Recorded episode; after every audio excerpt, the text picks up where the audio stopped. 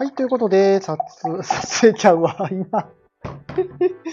今ちょうど LINE が来て、明日の撮影よろしくお願いしますっていう LINE を見たら、撮影始めますって言っちゃった。撮影じゃないや。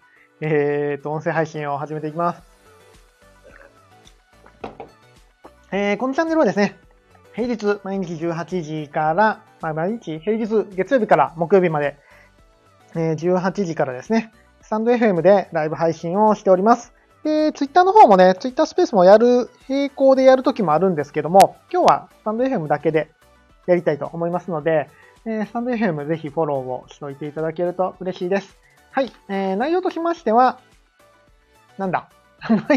内容としましては、最新のテック系情報を中心として、まあ、雑談をしていくチャンネルになってまして、えー皆さんのコメントが頼りになっております。皆さんのコメントを拾いながら、何かしら雑談、最新のテック系ニュースについて雑談をしていこうかなというチャンネルです。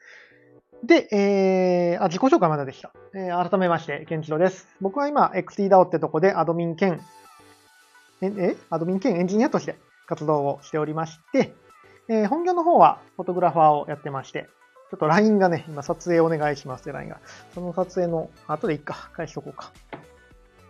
えーアートとロジックをなりわいに生きてる人間なんてことを言っております。今日はずっとスタジオで作業をしてまして、えー現像ですね。現像作業をひたすらやっておりました。あの余談ですけども、Adobe のソフトでライトルームって、ライトルームってありますよね。ライトルーム。写真を現像するソフトなんですけども。で、写真を現像って言うじゃないですか。現像、現像って。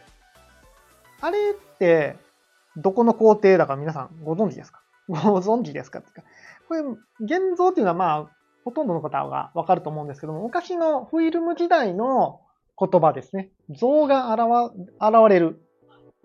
現像ですね。像を表すみたいな形感じなんですけども、これフィルムってよく、何ですかね。フィルム撮影途中にパカって開けちゃって、フィルムが観光しちゃうと、もう写真全部ダメになっちゃうみたいな話があると思うんですけども、写真ってね、そのままだとね、難しいな。なんでこの話し始めたんやろ。写真の、写真ってこう、紙になって出てくるじゃないですか。紙になって出てくる前にフィルムの状態があるんですけども、フィルムの状態でもちょっと処理をしないと、こうね、光の前に出せないんですよ。僕ら写真屋さんでフィルム受け取ったら、もう明るいところで見ても大丈夫な状態になってますよね。そういう加工をしないといけないですね。それが現像って言います。そこで初めて像が、写真がフィルム上に像となって出てくるんですけども、なので現像なんていうことを言いますよ、ね言うんですよ。で、写真を現像する場所を暗室って言うと思います。暗いとこでね、なんか赤いランプだけ光ってるような部屋ですね。もうあの赤いランプも売ってないらしいですね。写真を観光、光をし、あの、なんだ、光として写真に映り込まない光、赤いランプなんですけども、あの中でね、作業したりして、暗室なんていうことが言われるんですけども、ライトルーム、Adobe のライトルームってね、この暗室に対応した言葉なんですね。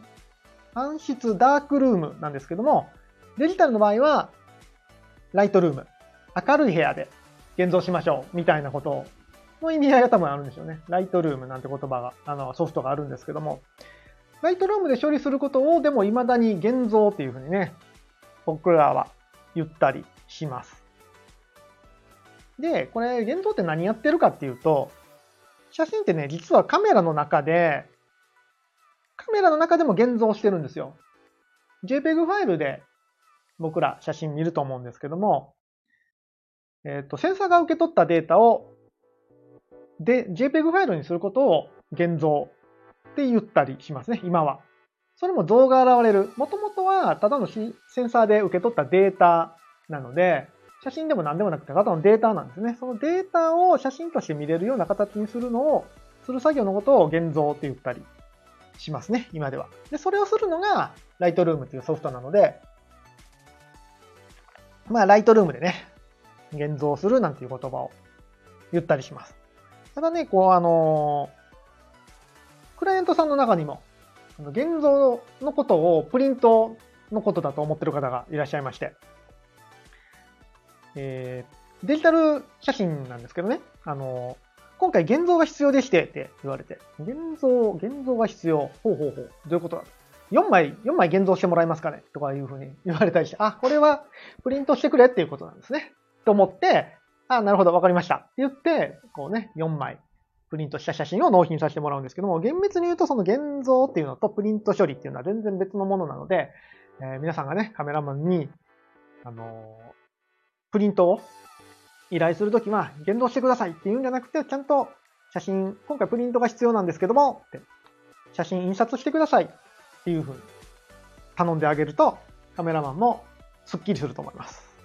変な認識や違いがないと思います。まあ、デジタルでね、現像って、ほとんど現像は毎回するので、うん、多分プリントのことだろうなって毎回思っちゃ、思うんですけども、そんな現像という処理があります。なんでこんな話になってたんでしょうね。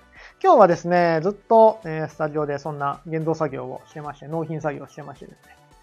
えっ、ー、と、ちょっとプログラミングがあんまりできてないんですけども、先日、先日でもないな。6月の中旬にね、あの、誕生日を迎えまして、月1本なんかアプリを出していきたいなっていう話をしてたんですけども、まあ、あっという間にもう1ヶ月が、1ヶ月も半分が、その発表してから半分が経とうとしてて、次何のアプリ出そうかなと思って、何かしらね、ゲームをね、出そうかなと思ってるんですよ。うん。んで、ゲームを出したいんだけど、どんなゲームを作ろうかなと思って迷ってました。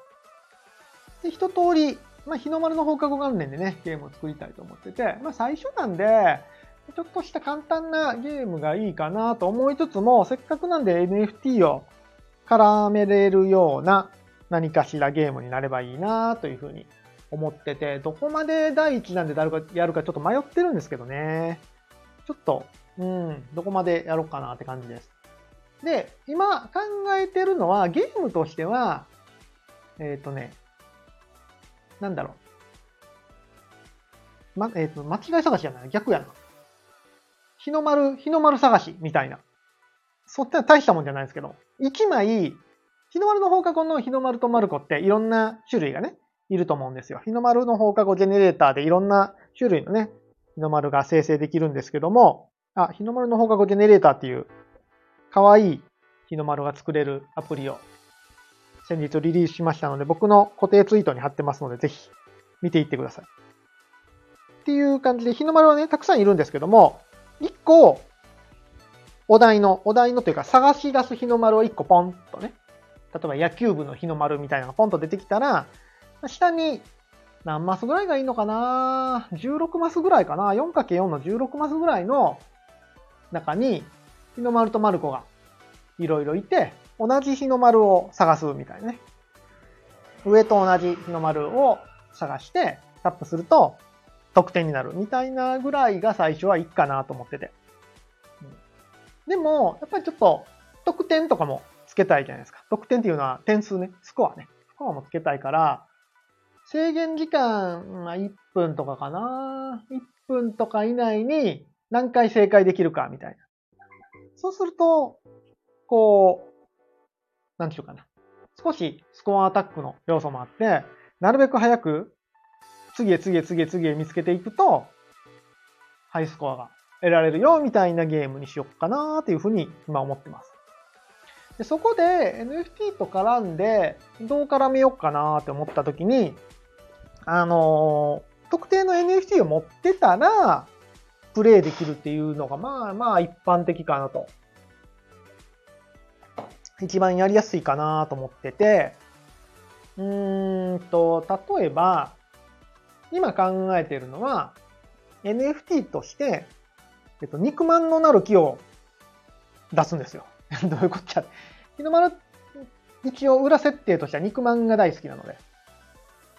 日の丸は肉まんが大好きなので、肉まんのなる木っていうのが多分世の中にあるんですよ。知らんけど作るんですよ。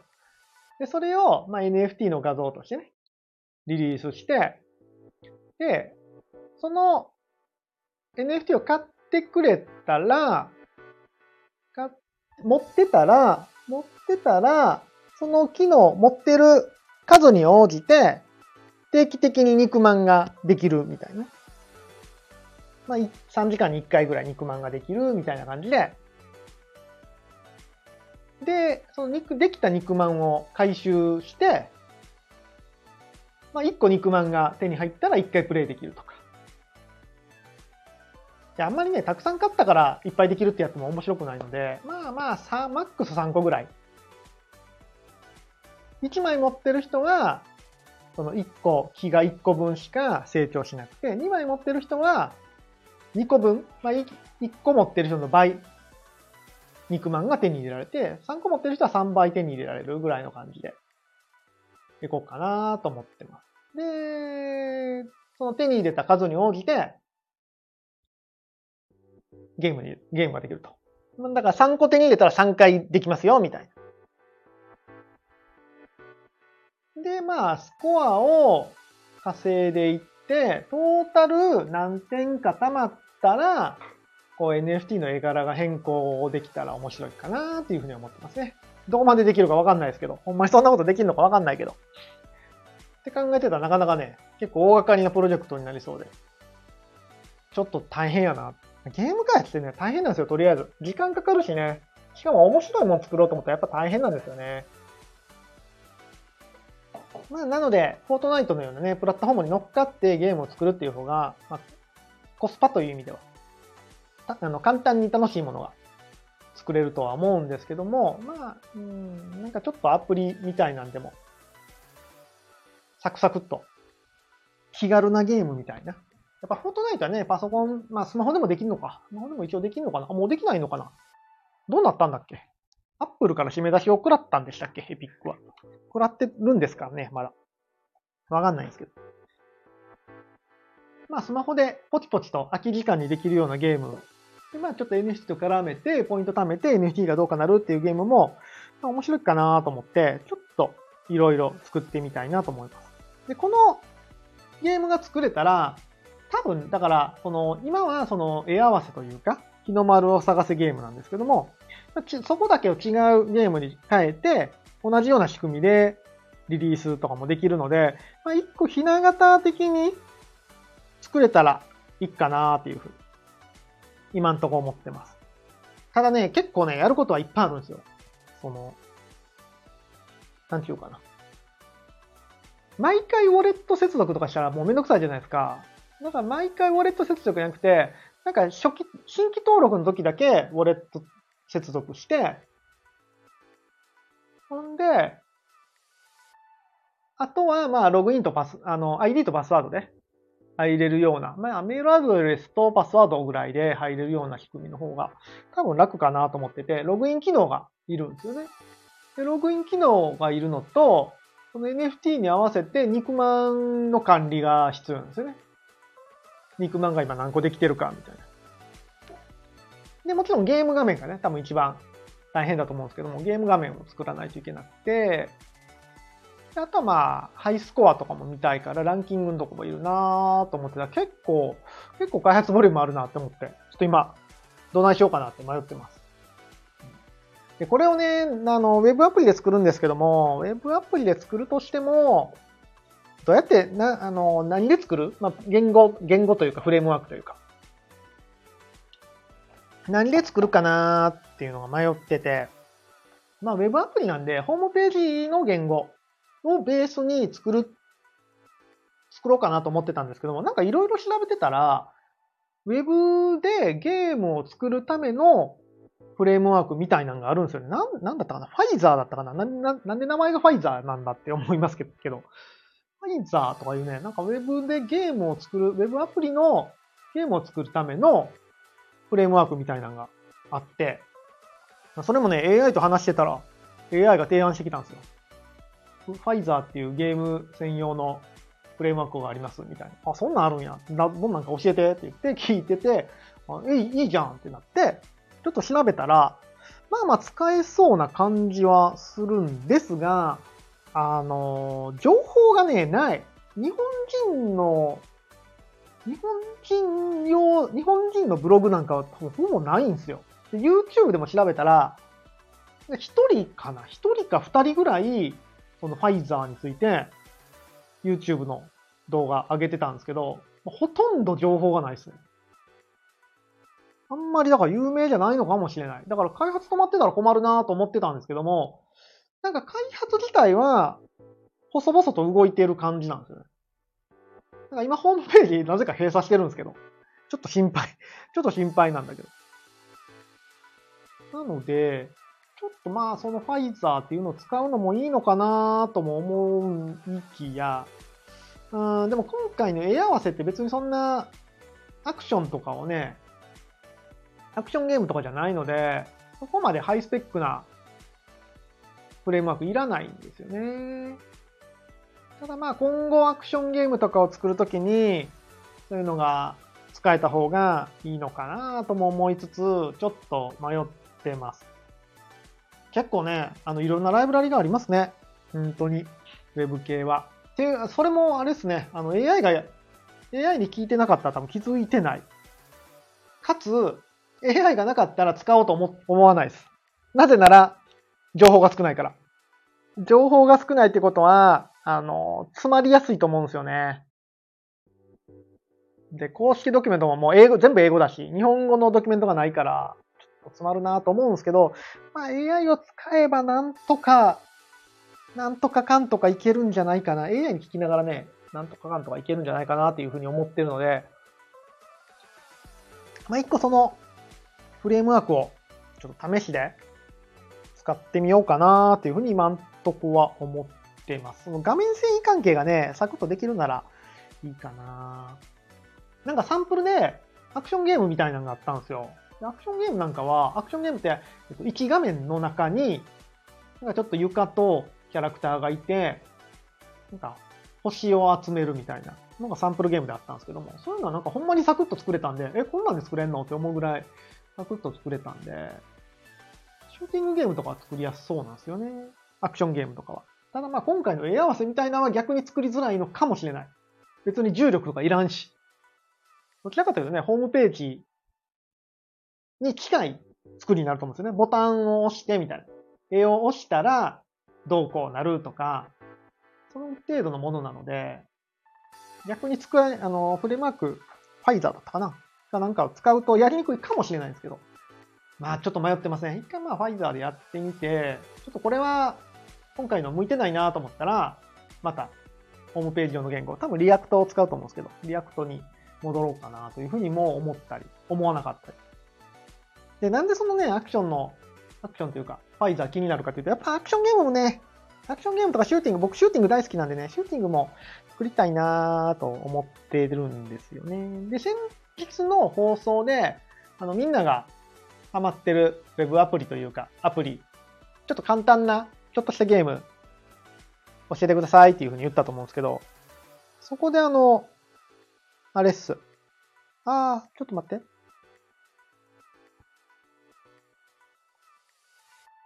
切れてないかな？大丈夫かな？大丈夫かな？そこで教えてもらったのが、あの、なん、なんて読むんだっけ？ほぱ、ほぱぱパーンでいいのかな？パ？これ丸？ちょっと字がちっちゃすぎて、字がちっちゃすぎて見えないけど、ほぱぱパーンかな？っていう、なんか NFT のキャラクターのゲームっすよね。ほぱぱパーン？っていうゲームを教えてもらったんですけど、おもろいっすね。めっちゃ単純なんですけど。あ、しんたんさん、お疲れさんです。いつもありがとうございます。あの、XEDAO ではおなじみの鎖さんが、鎖さんのキャラクターも、鎖さんのキャラクターで遊べるゲーム。ポパパパン。単純なんですよね。単純なゲームで、操作としてはもうタップだけ。タップだけで、タイミングよくタップして、アクションを、こう、やっていくような。タイミングよくタップして、なんかこう、棒の上をね、ぴょんぴょんぴょんぴょん飛んでいくようなゲームで、操作も単純だし、ルールも単純なので、ただね、難しいんですよ。なかなか難しい。やっぱり、ちょっとやってみて、あの、どこに、まあ面白さがあるかなっていうのを考えたときに、やっぱ操作が単純っていうのは一個、いいですよね。ルールも単純。で、まあ見た目可愛いとかもあるし、あと爽快感がやっぱあるんですよね。こう連続でこう繋がっていって、なんか特定のバーの上に乗るとビャーンって飛ぶんですよ。あの爽快感があるから、やっぱそのね、爽快感が楽しい。しんどいだけじゃないみたいな。や、やられたらめっちゃ悔しいんですよね。で、やっぱランキングがあるんですよ。全世界ランキングがあって、今自分が何位っていうのが大体わかると。このくらいの要素があると、熱中するなーっていうのが、やっぱね、ありますね。やっぱ単純な方がいいですね。で、こんなん見てるとやっぱちょっとアクションゲームとか作りたいなっていうふうに思ってるので、まあちょっとそのファイザーとかを使いながら、アクションゲームね、作っていこうかなっていうふうに今は。はいまずは、まずはあの日の丸の放課後の、日の丸の放課後の絵合わせゲームを作ろう、作るんですけど、まあまあ、ゆくゆくはそんなんも作ろうかなというふうに思ってます。まあ、なんせ時間がないね。時間とお金がないね。人物金がないですね。人物金をちょっと集めないと。まあ、そんな中、あれっすよ。あ、どっちしよう。この話もうちょっと後にしよう。で、で、なんだっけ。あ、そうそう。で、日の丸の放課後ね、さっき、今から作るアプリ、絵合わせのゲームを作るって言ってるんですけど、さっき言ったように NFT と絡めて NFT 持ってたら、持ってる回数に応じてゲームがプレイで、持ってる枚数に応じてゲームプレイできる。いう感じにしよっかなと思ったんですけど、まあ、ホパパパン遊んでると、まあ、そんな関係なく無限に遊べるわけですよね。やっぱこう、プレイの回数は制限せん方がいいのかなっていう気もするんですよね。そういうアクション系は、特に。ここがね、ちょっとしようとして迷ってますね。うん。じゃあ NFT とどう絡んでいくかっていうのがね、非常に難しいので。まあ、とりあえずは NFT 持ってたら定期的に肉まんが手に入って、その肉まんを使ってゲームできるぐらいの方が、いいのかなーって気はするので、まあ、とりあえずその仕様で、今のところは作る予定ですね。うん。いや、んでね、人物金が足らんって話ですよ。で、人物金、副業、お金稼ぎといえば、僕の目の前にね、今トランプがあるんですよ、トランプが。トランプ買いましたよ。はい。皆さんご存知、秋社長のプロジェクト X2E ヴィランズ15枚保持特典。トランプです。トランプじゃないけど。あの、マジシャン講座受けよっかなと思って。あ、シンタンさん、そうそう、マジシャン。マジシャン講座を、確か今日からっすよね。今日からスタートじゃなかったっけ？アーカイブ残るっていうのは、多分ね、僕もね、あの、リア、あの、リアルタイムではなか見れない可能性があるので、アーカイブ、あ、エイジさん、お疲れ様です。僕も買いました。みんなでマジシャンになりましょう。僕でもね、手先不器用なんですよ。できんのかな？マジシャンになりましょう。21時からっすか。1時からちょっと見れないかもしれないけどね。あ、ポコさん、お疲れ様です。わかんないですけどね。まあ、とりあえずあの、子供の頃から僕はマジックは大好きなので、見るのも、やるのも。プロゲーマー、プロゲーマーマジシャンエンジニアフォトグラファーとして、デビューしようかなと思ってるので、バイシクルのトランプ買いましたよ。ただね、ただね、別にあの、マジシャンになるのはいいんですよ。でもやっぱこう、人、物、金の観点から言うとさ、こう、時給で働く働き方はダメよね、もうこの40歳になって。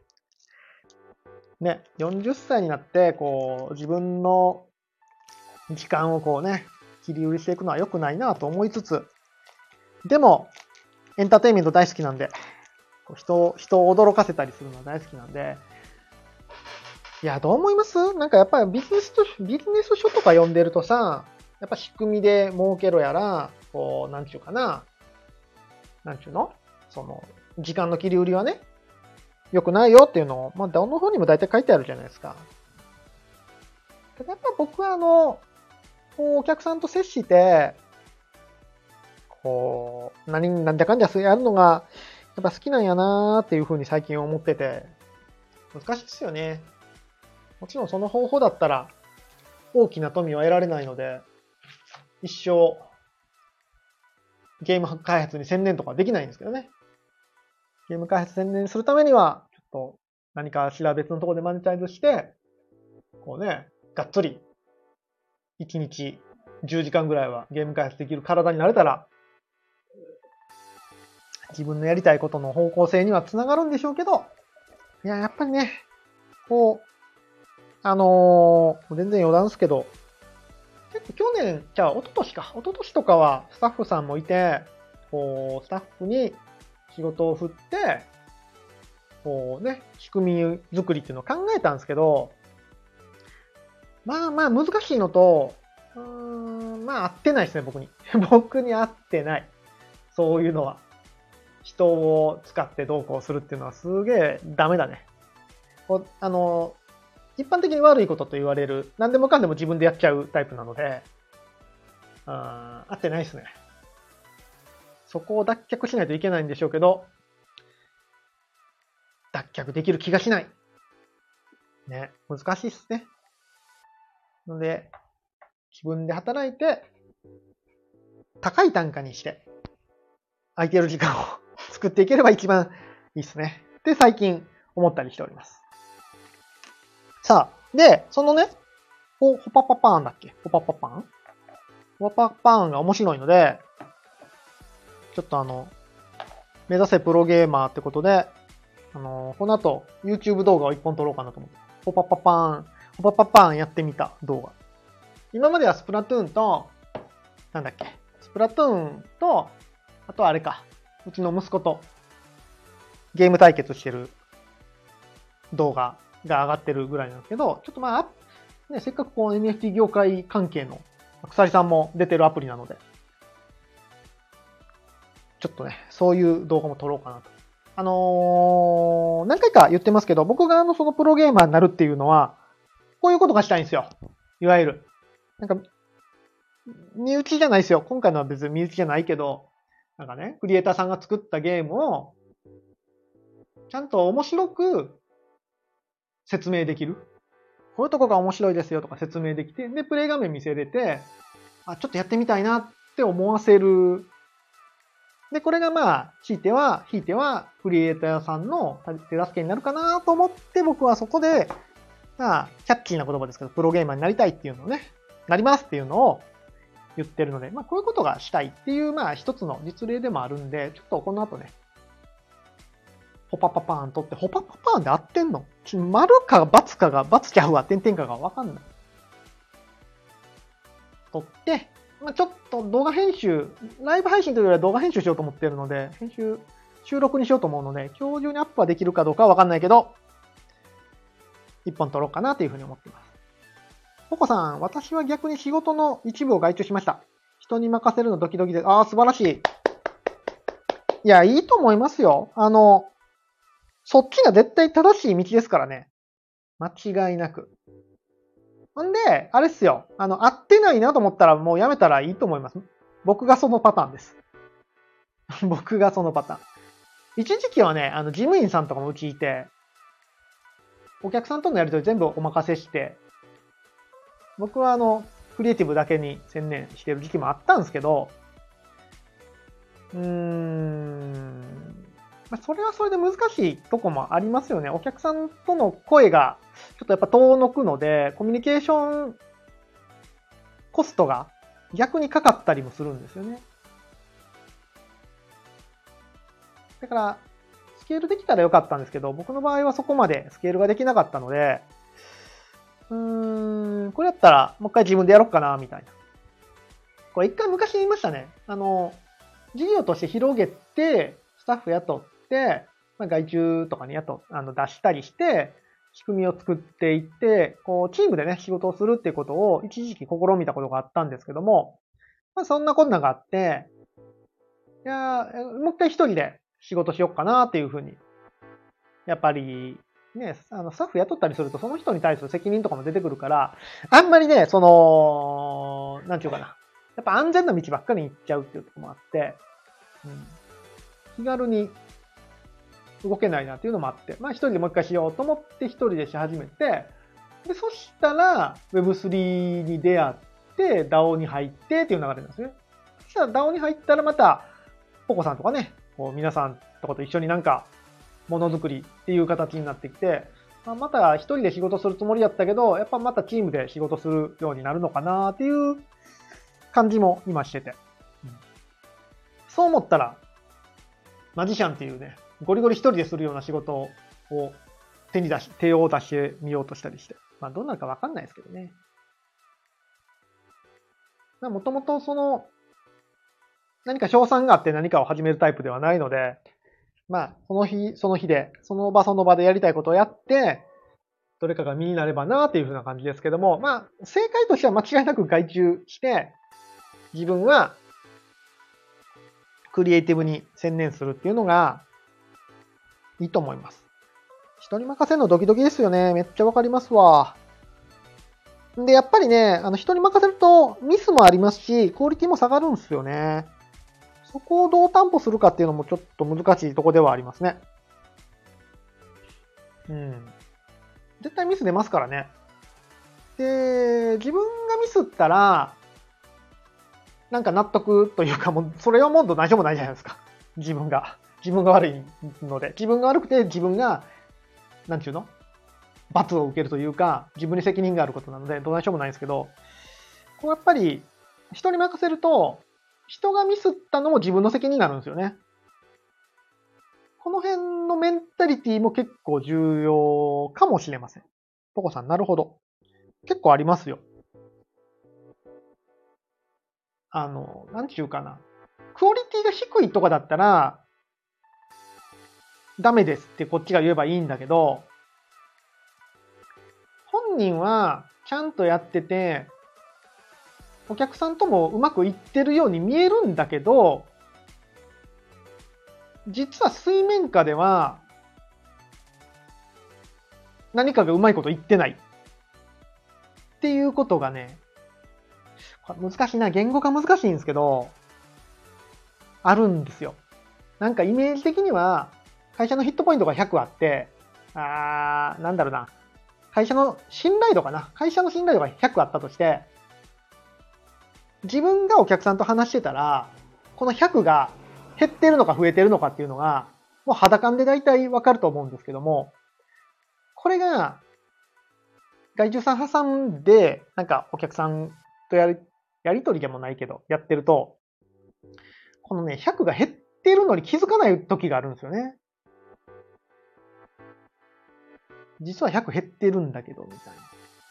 でもなんか、仕事、メールだけ見てるとうまくいってるし、みたいな。この辺がやっぱ難しいですよね。かといってそれを全部僕の方でやるってなったら外注する意味がないので。まあそういうクリティカルなところはね、あんまり外注はしない方がいいかもしれないですね。なんか本当に単純作業。それこそ AI に任せられるような、将来的には AI に任せられそうなところをお願いするとかね。そういうのは全然ありだと思うんですけど。ポコさん、すべての罪は私が被る。そうそう、本当にそうなんでね。何かし、何か起きた時に。何があったかな？僕、うちであったのはね、うーん、具体的になんか言えそうなことあるかな。具体的にこれっていうのはないか。特にないか。ないんだけど、ないんだけどね、うちの場合はなんか仕事が減っていったんですよね。たまたまなのかもしれないですけど。一件は、あの、一件はまあ、うーん、対応がまずくてっていうのが間違いなくあったんだけど、さっきの信頼値が気づいたら減ってたっていうのがあったんですけど、なんかね、だから、あと、その事業が、今、僕が今言ったように、うまくいかなかった時に、原因がね、どこにあるかが発見しづらいんですよ。人が増えると。もうこれは当たり前なんだけど、なんかうまくいかなかった時に、自分一人で全部やってたら、間違いなく自分が悪いじゃないですか。当たり前だけど。なんか、人が増えていくと、こう、あ、なんか今、うまくいってないよねって時に、どこに問題があんのかなっていうのがちょっとね、見えづらくなったりしてましたね、僕の場合は。なんか、だから下手くそなんでしょうね、その辺が。うまく、なんか秋社長とかうまそうですよね、その辺。僕多分その辺がね、下手くそで、なんか、あのー人に強く言うこともできないし、うん、コミュ障なんで。いいよいいよとか言っちゃうんで。そういうところね、ダメなのかなというふうに思ってますね。え、エイジさん、えー、本業で外注したらその会社がまた外注した問題に、それはやばい。それはやばいね。それはマジでやばいっすね。孫、孫受けになってた。孫受けし出してたみたいな。それはやばいっすね。まあでもそこまで、ね、そのそういうこともありえますからね。あとね、あとは、もういい人と巡り合えるかだけっすね。いい人と、僕の場合は、いい人と巡り合えてもそうだったんですけど、これ言うべきか迷いますけど、いい人っていないっすからね。普通に仕事できる人っていない。マジでいない。普通にしてくれたらいいのにって思って。コさん、私はいい人に巡られた。もうそれはもう絶対話さん方がいいですね。それは話さん方がいいです。僕もさっきの外注さんね、今、あの、もう今はお願いしてないけど、別に今でも連絡取って、普通に仲いい感じではやってるんで、まあなんかあったらもう一回ね、お仕事振ろうかなというふうに思ってますけども。その人はね、めっちゃいい人。あの、うちもね、あの人とあの人はめっちゃ良かったんですよ。あの人とあの人、あの人は良かったんですよ。ただまあ、あもちろんその、ダメだった人は、一回きりですけどね、仕事振ったのは。まあ、でもね、いないですね。まずいね。で、みんな東京行っちゃう。いい人は。あ君も東京行くの？みたいな。カメラマン特に東京行きますね。フリーランスの若くて、生きのいい、できる人は。そういう問題もありますね。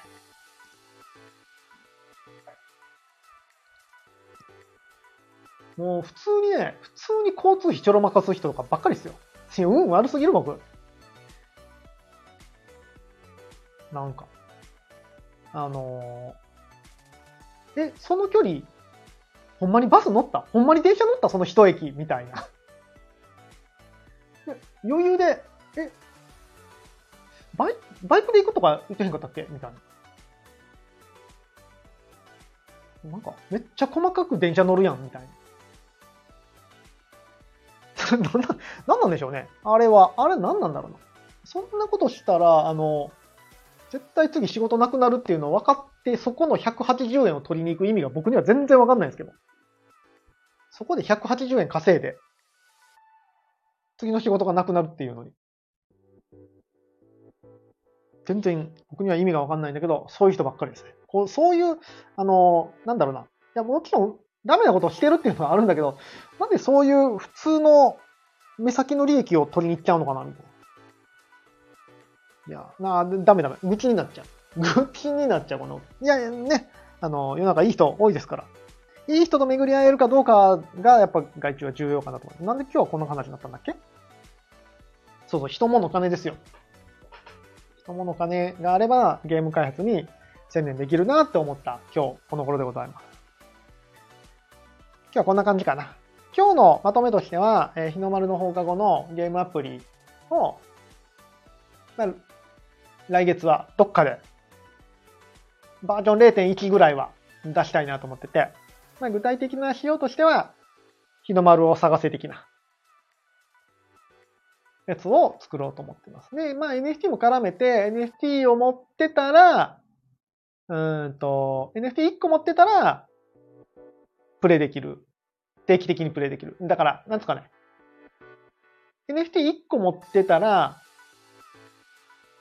肉まんのなる木を1個持ってたら、えー5時間に1回肉まんができるみたいな感じですね。2個持ってたら、5時間に2個肉まんができる。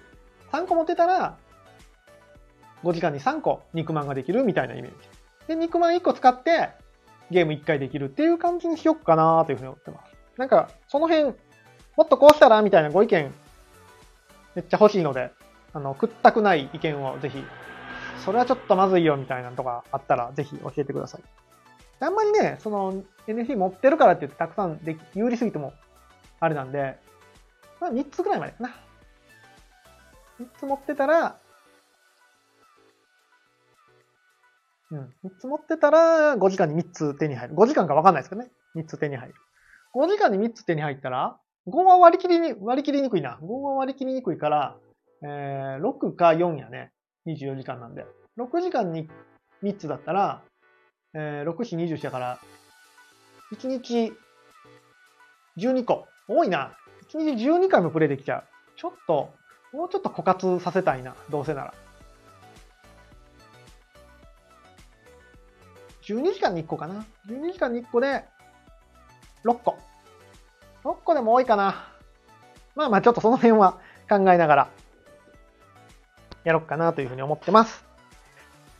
6個、1個やったら1日2回なんで、2回はちょっと寂しいからもうちょっと買おうかな、みたいになってくれたら一番いいんやけど。って感じで NFT と絡めて何か、そうか、NFT も出さなあかんから、まあ最初は別になんか適当なヴィランズ、適当なって言ったら怒られるな 適当だって言ったら怒られるな。ヴィランズを勝手に使ってもいいか。ヴィランズ持ってたらできるみたいな。ヴィランズ持ってたら肉まんが1個手に入るみたいなもん。まあ、言っちゃいいけど。まあ、時間があったら専用の NFT を作って、まあ、ちょっと0.001イーサぐらいで。もうちょっと高くてもいいかな。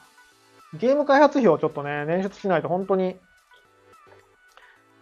いやー、理想はね、なんかそういう、クラファンみたいなんで、お金集めて、ゲーム作れたら理想は理想なんですけどね。まだそこまでの認知も、応援しろも、ないので、まあ、ちょ、ちょっと、最初は、応援しろ集めるために、まあ、いろいろね、手を動かしていろいろ作っていこうかなというふうに思ってます。はい。じゃあ今日はこんな感じかな。この後ちょっと、ポパパパーン、ポパパパーン収録しよう。ポパパパーンをやってみた。ポパパパーンでいいの？それも、まずそこを調べるとこからやね。面白いですよ。あの、ワンタップだけでできるゲームなので。じゃあ、今日はこんくらいにしようかな。明日は火曜日火曜日明日は火曜日は明日撮影が1件ありまして、ただ夕方には戻っってきてるかな？戻ってきてるね。ので、多分また18時からできると思います。日の丸の放課後ゲームの進捗報告とか、ポパパパーンの進捗報告とかすると思いますので、ぜひお時間ある方はまたスタンド FM 来ていただけると嬉しいです。いや、一週間始まりましたね。今日、あのー、プロ野球もね、先週の金曜日から交流戦終わって再開してるんですけども、 DAZN で巨人戦配信なかったんですよね。広島巨人だったのかな。 DAZN なんか試合数減ってる高いのに、めちゃめちゃ高いんですよ、 DAZN。3000いくらすからね、月。もう、画質どんどん悪なるし。今日からは多分ね、だ今日、今日はないんだ。月、今日は月曜日だから野球ないんだ。明日から多分ね、また DAZN でも配信あると思うので、ちょっと楽しみが増えるんですけども。あ、そうそうそう。最近あの、スプラトゥーン動画を出してないのはですね、ちょっとスプラトゥーンが今完全にスランプなんですよね。全然勝てない。なんかね、もう迷子です。スプラトゥーン迷子。全く勝てなくなって。あれね、なんかまあちょっとね、マッチングの、マッチングの、なんちゅうのかな。策略みたいなのにもちょっとハマってて今。勝てないんすよね。全く勝てない。もうちょっと勝てるようになったら、まあ勝てないっていうのも上げていくのもいいのかもしれないですけどね。ダメなところを見せるっていう意味では。また、そういうのも上げていこう。と思います。はい。じゃあ、もう今日はだらだら喋ってもあれなんで、今日はこんくらいにしたいと思います。月曜日っすね。お腹が減ったな明日は火曜日。なんか、大阪の方はね、なんかずっと雨が降りそうな感じで降ってるみたいな。今止んでますね。パラパラ降ってて、ちょっと梅雨っぽい天気天気って言ったら梅雨っぽいんですけど。微妙な天気ですが。ちょっと微妙な天気だとね、体調悪くなるのが嫌ですね。体調管理気をつけて、暑かったり寒かったりなんで、窓開けて寝たらね、風邪ひいたりするんで、皆さんも気をつけていただいて、今週も元気にやっていきましょう。ということで、皆さん明日もヒーローの心でありがとうございました。